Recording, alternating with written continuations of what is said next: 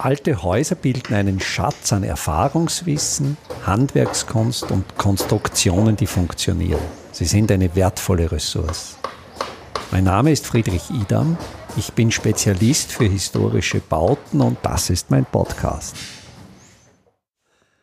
In der heutigen Episode von Simple Smart Buildings geht es um eine Technologie, die den Menschen eigentlich seit seiner Frühzeit der Menschwerdung begleitet. Eine Technologie, die sich von Low-Tech über lange Zeit Intermediate Technology zu High-Tech entwickelt hat und jetzt eigentlich die Technologie ist, die sehr, sehr große Probleme verursacht, die Technologie, die unseren Planeten aufheizt, das Feuer. Andreas, du bist im Survival-Bereich aktiv und beim Survival gehört es natürlich dazu, das ist, denke ich, eine der wichtigsten Skills, Feuer mit sehr einfachen Methoden zu machen. Wie gehst du davor? Also grundsätzlich ist vielleicht einfach einmal interessant zu erwähnen, dass das Feuer im Survival oder halt im Leben draußen natürlich den Unterschied ausmachen kann zwischen Leben und Tod und einfach ein Faktor ist, der zu großen Teilen auch dazu beiträgt, wie man draußen einfach lebt und wie man sich, wie wohl man sich fühlt. Denn das Feuer ist natürlich einerseits ein extrem wichtiges Werkzeug, natürlich Wärme, Licht, aber man kann auch Wasser und Nahrung damit aufbereiten. Und das Feuer kann einem draußen auch wirklich ein Freund sein. Das ist ganz klar merklich, wenn man in einer kalten Nacht draußen ist und ein Feuer entzündet, dann ist man nicht mehr alleine. Das ist einfach auch eine sehr starke psychische Komponente.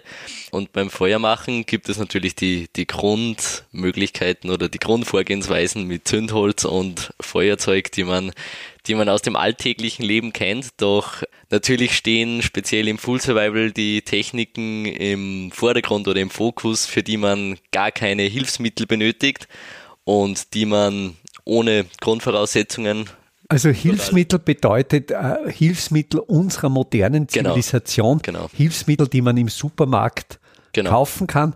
Du beschaffst dir deine Hilfsmittel zum Feuermachen unmittelbar aus der Natur? Genau, also wenn man jetzt zum Beispiel, hier gibt es dann sehr viele verschiedene Möglichkeiten, aber wenn man zum Beispiel einen Feuerbohrer macht, dieser ist die einfachste Möglichkeit, nur mit Naturmaterialien ein Feuer zu entzünden. Dann stellen oft Steine ein Hilfsmittel dar oder Werkzeuge dar, mit denen man dann ein solches Feuerbohrset herstellen kann. Aber das ist ja schon eigentlich, ich würde ja gar nicht mehr sagen, Low-Tech, das ist ja für mich fast schon mittlere Technologie, denn so ein Feuerbohrer ist ja relativ komplex. Genau. Das sind ja sehr unterschiedliche Komponenten. Beschreib die Hauptkomponenten eines solchen Feuerbohrsets. Genau, also ein Feuerbohrer besteht grundsätzlich aus vier Teilen, nämlich dem Bohrbrett, der Spindel, dem Handstück und dem Bogen wobei natürlich die Spindel und das Bohrbrett oder das Mutterbrett, wie es auch genannt wird, die die Grundkomponente Ist das bilden. Mutterbrett eigentlich dann so ein Motherboard? Man könnte es als Motherboard übersetzen, doch die Idee dahinter ist natürlich, dass sie ähm, einfach das Holz und die Wärme in weiterer Folge auch spendet, die sozusagen die Glut dann zum Leben erweckt. Na, mich hat es natürlich an den Computer, an den Feuergeist unserer Zivilisation. Ja, genau. Möglicherweise, das wäre interessant das spannend, zu prüfen, genau, die, ob, die diese, Herkunft des ob Wortes. die Herkunft dieses Wortes wirklich das so stimmt, ja tatsächlich so ist, wie es jetzt im Gespräch von uns vermutet wird. Aber Entschuldigung, genau. zurück zum Mutterbrett. Genau, und das Mutterbrett stellt auch in der Legende oder in der Feuerbohrer Geschichte sozusagen auch das weibliche Element dar und die Spindel das männliche ja. Element, wie es wir auch bei vielen unserer Technologien, wie zum also Beispiel also, bei der Tür, beim Band auch kennen als ja. Und Weiberl. Also eine einfache archaische Sexualanalogie. Genau, und, und in der Verbindung der beiden Geschlechter sozusagen entsteht dann die Glut oder das Feuer, was natürlich ein sehr schönes Bild ist. Ist ein sehr schönes Bild. Und dann eben noch das Handstück, mit dem man Druck ausübt auf die Spindel und in welcher der obere Teil der Spindel gelagert ist ist und mit dem Bogen versetzt man das Ganze in, in Bewegung. In den Bogen wird die Spindel eingespannt in die Schnur und es ist auch immer eine sehr große Herausforderung, speziell im Full Survival dann auch eine Schnur zu herzustellen, mit der man dann wirklich auch die Spindel effizient in Bewegung versetzen kann und die das auch aushält. Der Bogen bedeutet, so wie wir es vom Bogen schießen kennen, ein gebogenes Holzstück mit einer Sehne, wobei beim Feuerbohrer der Bogen ja nicht so lang ist wie solche Bogen äh, zum Schießen. Hier ist die Länge eine Armlänge ungefähr. Die Armlänge ist eine Länge, die man sozusagen bei der Drehbewegung oder bei der Bohrbewegung, wo man die volle Länge ausnutzen kann. Denn alles, was länger ist, kann man dann nicht mehr praktisch, praktisch ausnutzen im, in der Bohrbewegung und ist dann auch sperrig. Genau, also die Armlänge ist da die, die Länge der Wahl, wobei nach unten hin das kürzeste natürlich nur so klein ist, wie man benötigt, um die Spindel einmal drehen zu können. Also es gibt auch extrem kleine Feuerbohrsets, genau, da ist dann auch der Bogen dementsprechend klein. Aber das Prinzip ist, es wird die Sehne dann einmal um die Spindel geschlungen. Du bewegst den Bogen in einer genau. Horizontalbewegung genau. hin und her und diese letztlich oszillierende Horizontalbewegung wird in eine Drehbewegung übersetzt, genau. wobei es einmal links drehend, einmal genau, rechts drehend genau. ist. Und eben mit dem Handstück, auf dem Handstück liegt man sozusagen mit dem ganzen Körpergewicht und übt dann so, so den Druck aus. Genau, das ist da die universelle. Letztlich wird zwischen Mutterbrett und Spindel Reibungshitze genau. erzeugt. Es wird Reibung und Bohrmehl erzeugt und wenn die Hitze dann groß genug ist, wird dieses Mehl eben dann entzündet. Wobei auch die Konsistenz und die Trockenheit des Materials passen muss. Das heißt, du musst natürlich, um diesen Effekt zu erzielen, bei der Auswahl von Mutterbrett und Spindel auf ganz bestimmte Kriterien genau. achten. Hierbei ist die Holzauswahl am wichtigsten. Das Handstück ist auch wichtig, doch natürlich ist Spindel und Mutterbrett ist es wichtig, dass das Holz einerseits trocken ist, wobei das nicht zwingend notwendig ist. Man kann durch den Bohrvorgang auch so viel Hitze erzeugen, dass sich das Holz sozusagen selbst trocknet. Aber trocken ist gut und es sollte nicht morsch sein. Genau. Wobei ich denke, dass Totholz äh, das schon leichter zerbröselt, wo das genau, Bohrmehl leichter anfällt, genau. denke ich, ist günstiger als, als frisches Nein, Holz. Nein, das ist ähm, tatsächlich so, dass Totholz, wo wirklich schon der Zerfallsprozess beginnt, ähm, nicht mehr geeignet ist, da dann so kleine Würstchen entstehen und nicht mehr wirklich ein Bohrstaub, der sich gut entzünden lässt. Also wirklich Holz, das sich bereits zersetzt, ist nicht mehr ja. gut verwendbar. Also es sollte bereits abgestorben, aber noch nicht allzu genau. sehr zersetzt. Genau, sein. und wie gesagt, möglichst trocken. Dann ist es auch vorteilhaft, wenn die Hölzer besonders weich sind, dass sich dann leichter der Staub erzeugen lässt. Und was auch eine sehr große Rolle spielt, dass ich weiß nicht, wie weit das wissenschaftlich, also sicher wissenschaftlich feststellbar, wenn das Holz ähm, an Gewässern wächst, dann zum Beispiel an Flüssen, nahe an Flüssen oder nahe an Seen, dann ist es oft sehr schwer, damit Feuer zu bohren. Ich weiß nicht, ob da irgendwie Feuchtigkeit auf einer tieferen Ebene dann eingespeichert ist oder ob einfach da die Wasserenergie so stark drinnen ist. Ja. Aber darauf muss man auch achten. Also ich denke, dass hier das Holz, Holzarten, die an oder in der Nähe von Flüssen wachsen, sind von ihrer Zellstruktur natürlich auf erhöhtes Wasserangebot eingestellt. Wenn ich mir jetzt zum Beispiel eine Weide, also diese verschiedenen Salixarten vorstelle, so sind deren Zellen größer und besitzen ein größeres Wasseraufnahmevermögen. Das Holz ist weicher, daher ist es. Weil die Weide auch besonders gut geeignet ist zum Feuerbohren. Das ist interessant. Also ja. die Weide ist, weil es eben so ein weiches Holz ist. Aber ich habe eben die Erfahrung gemacht, speziell im feuchten Echental in der Nähe des Waldbaches, ja. dass da das Holz, vielleicht liegt es auch an einer erhöhten Luftfeuchtigkeit, aber natürlich ja. ist das mit den Zellen auch sehr schlüssig. Ja. Jetzt denke ich, Stücke wie das Mutterbrett, äh, wie die Spindel, ja auch das Handstück, sind ja relativ leicht auffindbar schwieriger stelle ich mir eigentlich die Sehne vor, genau. denn die muss ja einerseits ziemlich dünn, ziemlich flexibel, reißfest, bindbar sein.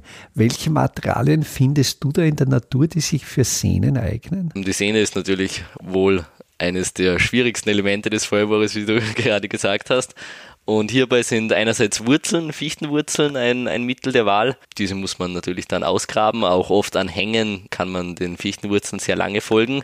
Und als Grabwerkzeug verwendest du da einen Grabstock? Grabstock ist ein Klassiker oder einfach mit den Händen. Und sonst wie Pflanzenfasern wie Brennnesselfasern oder, oder auch der Bast von Bäumen und aus denen man dann die Schnur flicht. Man kann die Fichten, die Fichtenwurzeln entweder ein bisschen anfeuchten und dann rein verwenden oder man kann diese auch teilen und dann ineinander verdrehen und so eine Schnur, Schnur herstellen. Ich denke, eine Herausforderung wird ja sein, dieser Knoten, wo die Sehne an den Enden des Bogens befestigt ist.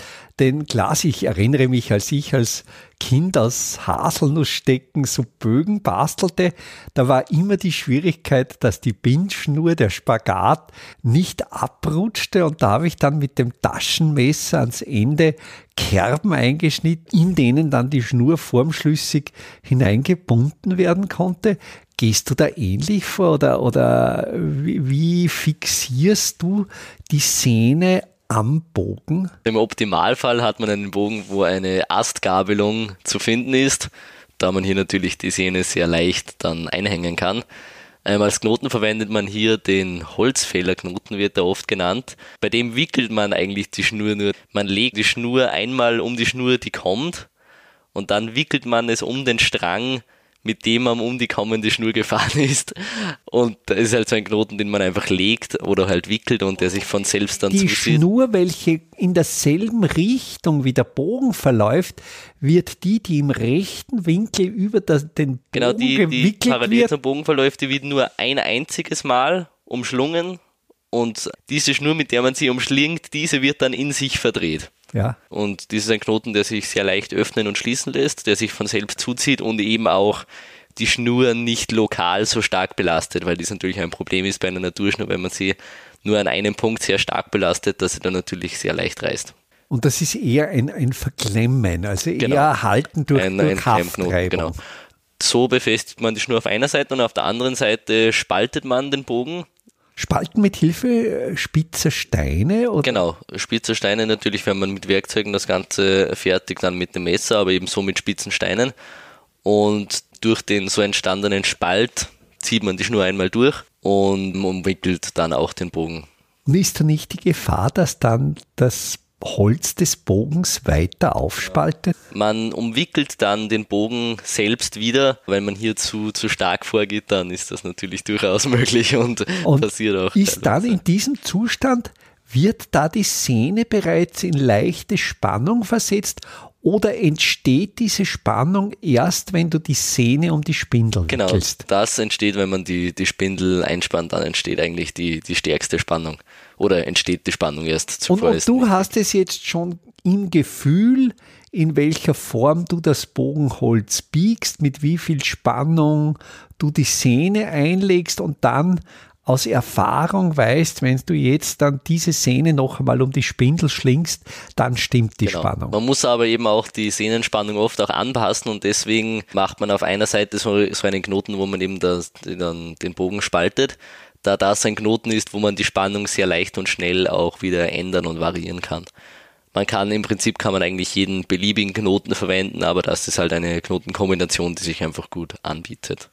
Du hast vorhin erzählt, Ziel dieses Feuerbohrens ist es zwischen Spindel und Mutterbrett große Reibung zu erzeugen, große Hitze zu erzeugen. Ich denke, beim Berührungspunkt zwischen Spindel und Handholz oder Handschutz, dort ist der, das genaue Gegenteil der Fall. Dort soll ja möglichst wenig Reibung stattfinden. Hast du da natürliche Schmiermittel genau, zur Verfügung. Die, die, Schmiermittel die sind auch in der Wildnisszene ein großer Streitpunkt, wo jeder irgendwie seinen eigenen Weg und sein Mittel der Wahl gefunden hat. Natürlich zuallererst erst einfach mal die Materialauswahl ist da natürlich ausschlaggebend, dass das Handstück Holz besonders hart ist oder man kann auch einen Stein verwenden als Handstück und dann als Schmiermittel einerseits Körperfett, also Ohrenschmalz oder, oder auch, ja. ähm, man kann das Ende auch in den Haaren reiben, der Spindel und sonst wird gerne Harz verwendet. Ich verwende am liebsten spezielle Blätter von Pflanzen, wie zum Beispiel Hirschzungenfarn oder Efeu. Das funktioniert bei mir eigentlich am besten. Also mir fällt jetzt etwas ein, das wird für unsere Hörerinnen und Hörer möglicherweise grausam klingen. Ich, ich kenne das Problem des Schmierens vom Holzriesen. Das Holzriesen ist eine historische Holzbringungstechnik, wo man in Berghängen rinnenartige Konstruktionen aus Holzstämmen fertigte, in denen dann bei großen Schlägen, wo eben viel Holz gehackt wurde und dann die Bloche in diesen Rinnen zu Tal. Wenn die Neigung der Hänge steil genug ist, gleitet das Holz, es ist überhaupt kein Problem.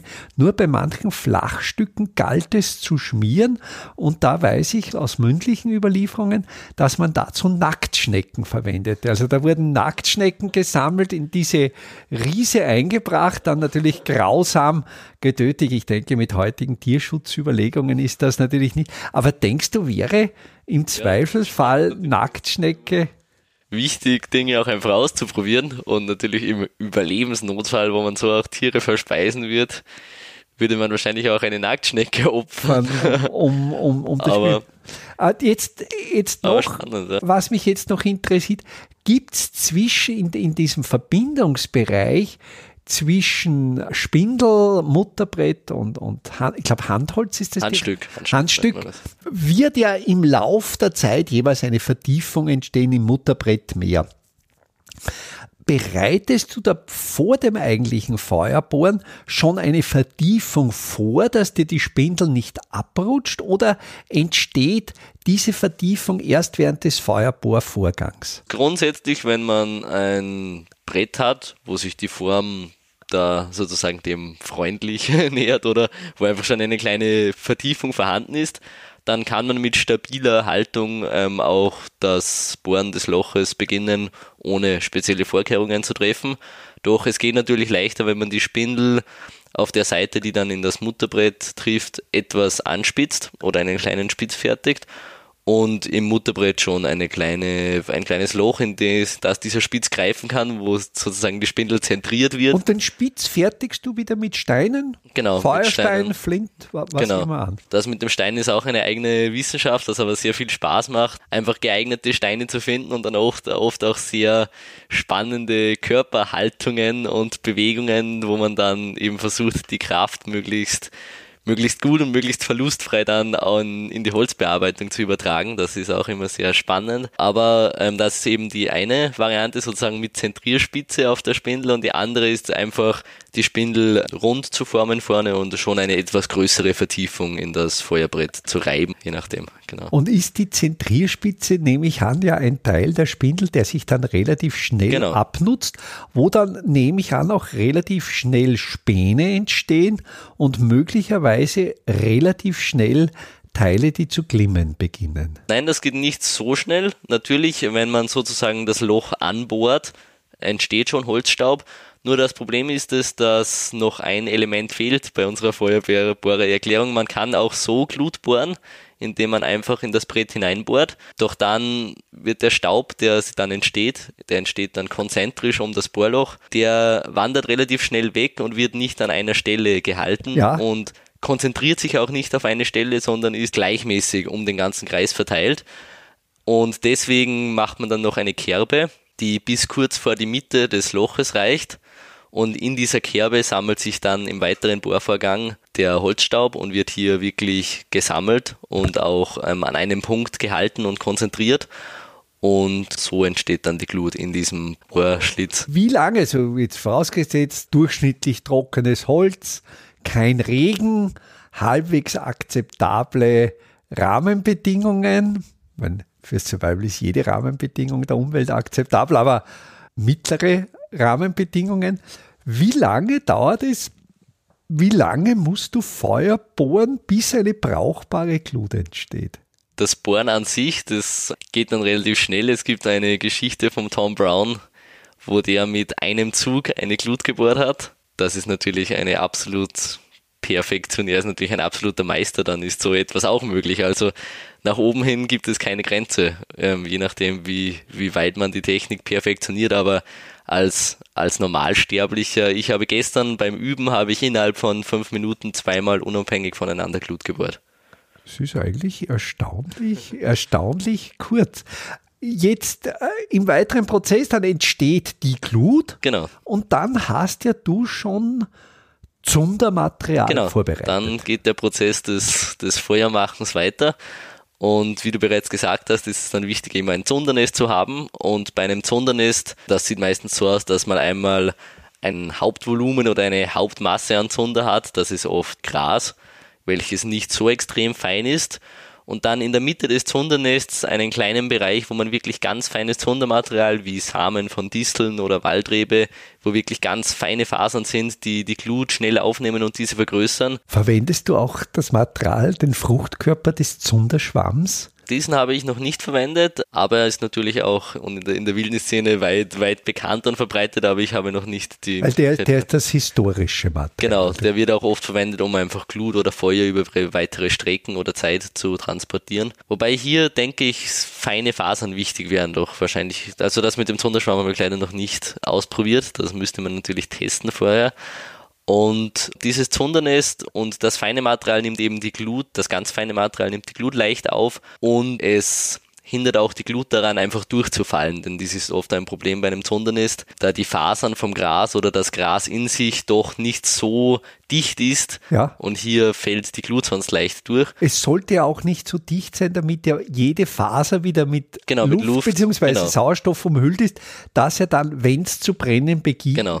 die Flammen, also wenn es zu brennen beginnt, dass dann die Flammen möglichst schnell genau, hochzüngeln und dann legt man eben die Glut, die man durch das Bohren erhalten hat, in die Mitte des Zundernests auf das feine Material, schließt das Zundernest und dann bläst man dieses an, indem man es entweder über Kopf hält und einfach hinein, hineinbläst oder man bewegt es in, in Kreisbewegungen langsam, das ganze Paket, dass eben noch mehr Luft zugeführt wird und das Ganze einfach wie bei einer Schmiede mit einem Blasebalg einfach an, angeblasen und weiter erhitzt wird. Und dann kommt irgendwann der große Erfolgsmoment, wo das Ganze dann wirklich in, in Flammen aufgeht. Und dann hast du natürlich schon Feuerholz vorbereitet mit äh, Holz unterschiedlicher Größe, wo du dann in die richtige Position das brennende Zundernest hineinlegst. Wie bereitest du das Feuerholz vor? Beim Feuerholz gibt es eine Einteilung in vier Stufen, die sich sehr gut bewährt hat, wenn man es ganz genau machen will. Und mit dieser Einteilung funktioniert es auch fast immer. Natürlich sollte das Holz grundsätzlich trocken sein oder das Material grundsätzlich trocken sein. Man findet auch immer trockenes Material, auch wenn es tagelang regnet, dann muss man halt unter in kleinen Höhlen oder unter, unter Bäumen oder so nach, nachschauen. Das Material trocknet auch relativ schnell, wenn es einmal nicht regnet. Aber auf jeden Fall beim, beim Holz gibt es vier Abstufungen oder beim Brennmaterial vier Abstufungen. Die erste Stufe nach dem Zunder ist bis Streichholzdick. Dann die zweite Abstufung ist bis Bleistiftdick, dann bis Kleinfingerdick und dann bis Daumendick und dann kommt alles dickere. Und diese schlichtet man der Stärke entsprechend in Form eines Tipis dann auf, wo man dann das Zundernest hineingibt unten und dann brennt das perfekt. Und die Zündholzdünnen sind doch so lang, dass du das Glutnest noch unter die Zündholzdünnen hinein. Die, Zünd die Zündholzdünnen sind eine Ausnahme, denn die sammelt man meistens so, dass sich wieder eine Art Zunderballen ergibt. Ja. Und die weiteren schlichtet man dann in Form eines Tipis oder eines Zeltes auf. Und dann bereitest du auch die Feuerstelle. Also ich denke, bevor du ja ans Feuer bohren gehst, ist ja der erste Schritt das Herstellen der Feuerstelle, dass du mal einen geeigneten Platz auswählst. Nach welchen Kriterien wählst du den Platz der Feuerstelle? Bei einem Platz ist es sehr praktisch, wenn dieser einmal windgeschützt ist, als Grundvoraussetzung, weil dann einfach das ganze Feuer einfach stabiler brennt oder sicherer und berechenbarer brennt und auch nicht, sich auch nicht so leicht ausbreitet. Also ich kenne da als Gegenentwurf die, die prähistorischen Windöfen, mhm. also wo in der Bronzezeit Erze geschmolzen wurden und da hat man ganz bewusst Geländefurchen gesucht, in denen wirklich starke Fallwinde strömten und diese Fallwinde fachten dann das Feuer entsprechend an. Aber ich denke, das ist schon der nächste Level in der Kunst des Feuerns, wenn man an sehr windigen Stellen ein Feuer genau. entfacht. Ja, spannend, sehr spannend. Spannende Technologie war mir nicht bekannt, aber mir ist es natürlich selbst schon aufgefallen bei meinen diversen Feuern, die ich abgeheizt habe, dass der Wind schon merklich das Feuer anfacht und auch eine sehr hitzesteigernde Auswirkung hat. Eben aber beim Standardfeuer ist das eben praktisch, wenn es windgeschützt ist. Beziehungsweise es ist schwieriger in Gang zu bringen Wenn es Genau. einmal brennt, Genau. brennt es an der windigen Stelle sicher besser. Genau. Aber an einer windigen Stelle ein Feuer in Gang zu bringen, wird schwieriger sein. Aber das ist natürlich jetzt, es ist wichtig, ganz klar, aber nicht das einzig Ausschlaggebende. Und man sollte eben aufgrund der Sicherheit darauf achten, dass man kein Feuer auf torfigen Böden entzündet oder direkt über Wurzelsystemen, die offensichtlich und fein sind, dass ich hier das Feuer dann unter der Erde sehr stark verbreiten kann. Und in einem Umkreis von drei Metern sollte man alles leicht ein Entflammbare absichern, indem man es einfach weg, weg befördert oder, oder befeuchtet. Traditionellerweise wird ja die Feuerstelle von einem Steinkreis eingefasst. Ist das ein romantisches Bild, das ich habe, oder ist das in der Survival-Szene Teil der Wirklichkeit? Der Steinkreis ist natürlich eine Variante der Feuerstelle. Der hat einfach den Vorteil, erstens das Feuer ein bisschen vor Wind zu schützen im unteren Bereich, aber vor allem auch die Hitze und die Wärme im Feuer zusammenzuhalten. Und natürlich bildet er auch eine gewisse Schutzfunktion. Die Feuerstelle, die ich hauptsächlich anwende und die wirklich sehr, sehr, eine sehr schöne Variante ist, da wenn man alles richtig macht, man danach nicht erkennt, dass hier ein Feuer gemacht wurde. Das habe ich gestern mit meiner Mutter getestet. Da habe ich auch eine solche Feuerstelle gemacht, ihr den Ort im Garten vorher und nachher begutachten lassen und sie hat keinen Unterschied feststellen können. Und hier geht man eben so vor, um möglichst wenig in die Umwelt einzugreifen und auch eine optimale Feuerstelle zu erhalten. Man hebt eine Vegetationsschicht, eine Rasensode in den Abmessungen der Feuerstelle. Diese sticht man aus und hebt sie ab, gibt Jetzt sie natürlich wieder meine kühne Frage, mit welchem Werkzeug? mit den Fingern. Man, man, man, oder im Optimalfall hat man natürlich einen Spaten, aber wenn man keinen Spaten hat, dann macht man das mit den Fingern. Und hebt diese aus, gibt es zur Seite und dann zieht man die Erde, die dann in dem so entstandenen Loch in der kleinen Vertiefung schon vorhanden ist, zieht man dann an den Rand und bildet sozusagen aus Erde einen Wall, Ja, der dann die Funktion der Steine übernimmt, aber auch die Pflanzen, die direkt um die Feuerstelle wachsen, einfach schützt. ja. du bereitest dann letztlich eine Feuergrube. Und in die so entstandene Grube gibt man dann noch entweder Sand oder Schotter, Steine, um noch den Untergrund zu schützen. Und hierauf entzündet man das Feuer und wenn das Feuer dann von selbst zu Asche verbrannt ist, gibt man die Steine oder die Füllung wieder heraus, bringt auch die Erde wieder hinein und als letzten Schritt legt man dann die Grassode wieder auf und massiert die Enden fast ineinander und so, dass dann eigentlich wieder absolut getarnt und auch Also letztlich Intakt, ja. hinterlässt du den Platz der Feuerstelle so, wie du ihn vorgefunden Genau. hast und bringst aber möglicherweise noch Dünger ein, beziehungsweise Pflanzenkohle, denn ein Teil der organischen Substanz des Holzes, der Baum, der irgendwann einmal CO2 akkumuliert hat, in Holzmasse verwandelt hat, diesen Kohlenstoff verkohlst du, bringst ihn als organische Kohle in den Boden ein, wo er dann relativ lang verbleibt, dass möglicherweise die CO2-Bilanz deines sehr archaischen Feuers durchaus günstig ausfällt. Und das ist auch ein sehr schönes Bild oder eine Philosophie in der ganzen Wildnis-Thematik, auf die du da jetzt von selbst sozusagen gekommen bist. Einfach einen Platz nicht zu zerstören, sondern ihn sogar im besten Fall schöner oder reicher zu hinterlassen, als man ihn vorgefunden hat. Ich denke, eine weitere Episode dieses Podcasts sollte sich mit der mittleren Technologie des Feuerns. Es gibt schon eine über Kachelöfen, das heißt, der nächste Schritt von dieser Low-Tech-Ebene wäre dann der Schritt zur mittleren Technologie und der ist in unserem Kulturkreis eigentlich erst im 16. Jahrhundert erfolgt. Zuvor war auch in unseren Feuern eigentlich nur das offene Feuer auf einem gemauerten Unterbau, auf dem sogenannten Herd. Und erst ab dem 16. Jahrhundert beginnt man einfache Öfen zu konstruieren, welche das Feuer einhausen und die Energie möglicherweise besser speichern. Aber das in einer weiteren Episode. Jedenfalls danke für die vielen Informationen. Ich habe sehr viel dazugelernt. Ja, danke, ich auch. Einfache, aber schlaue Handwerkstechniken können Sie jetzt auch in der Praxis erlernen.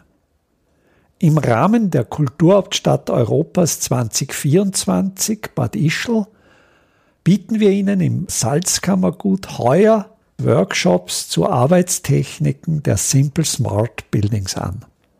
Es wird dabei ums Kalkbrennen, Kalklöschen und den gekonnten Umgang mit Kalkmörtel gehen.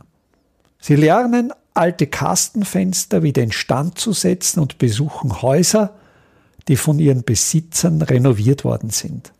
Zum Abschluss der Workshop-Reihe im Herbst 2024 können Sie von international renommierten Profis die Lehmbautechnik in Theorie und Praxis lernen.